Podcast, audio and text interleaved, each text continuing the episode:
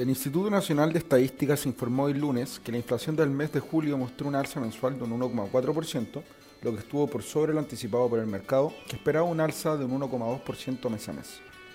Ahí en particular, 10 de las 12 divisiones que componen el IPC mostraron alzas, donde destacan los incrementos en las divisiones de alimentos y bebidas no alcohólicas, que subió un 1,9%, y transporte, que subió un 3,4% mientras que por el contrario, la división de vestuario y calzado mostró una caída de un 2,7%.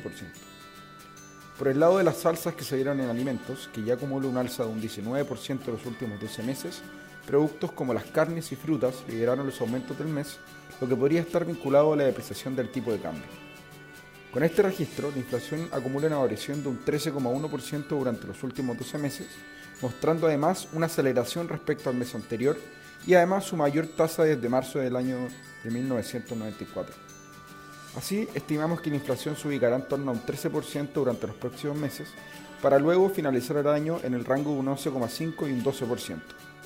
Además, la depreciación del tipo de cambio se sumaría a los factores que podrían continuar presionando los precios, compensando de manera parcial el menor dinamismo que existe en el consumo.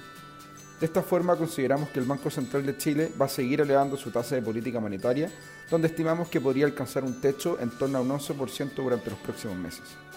Por último, desde el punto de vista de los inversionistas en la renta fija local, es importante mantener una mayor ponderación en activos en UF en este contexto de mayores presiones en los precios en el corto plazo.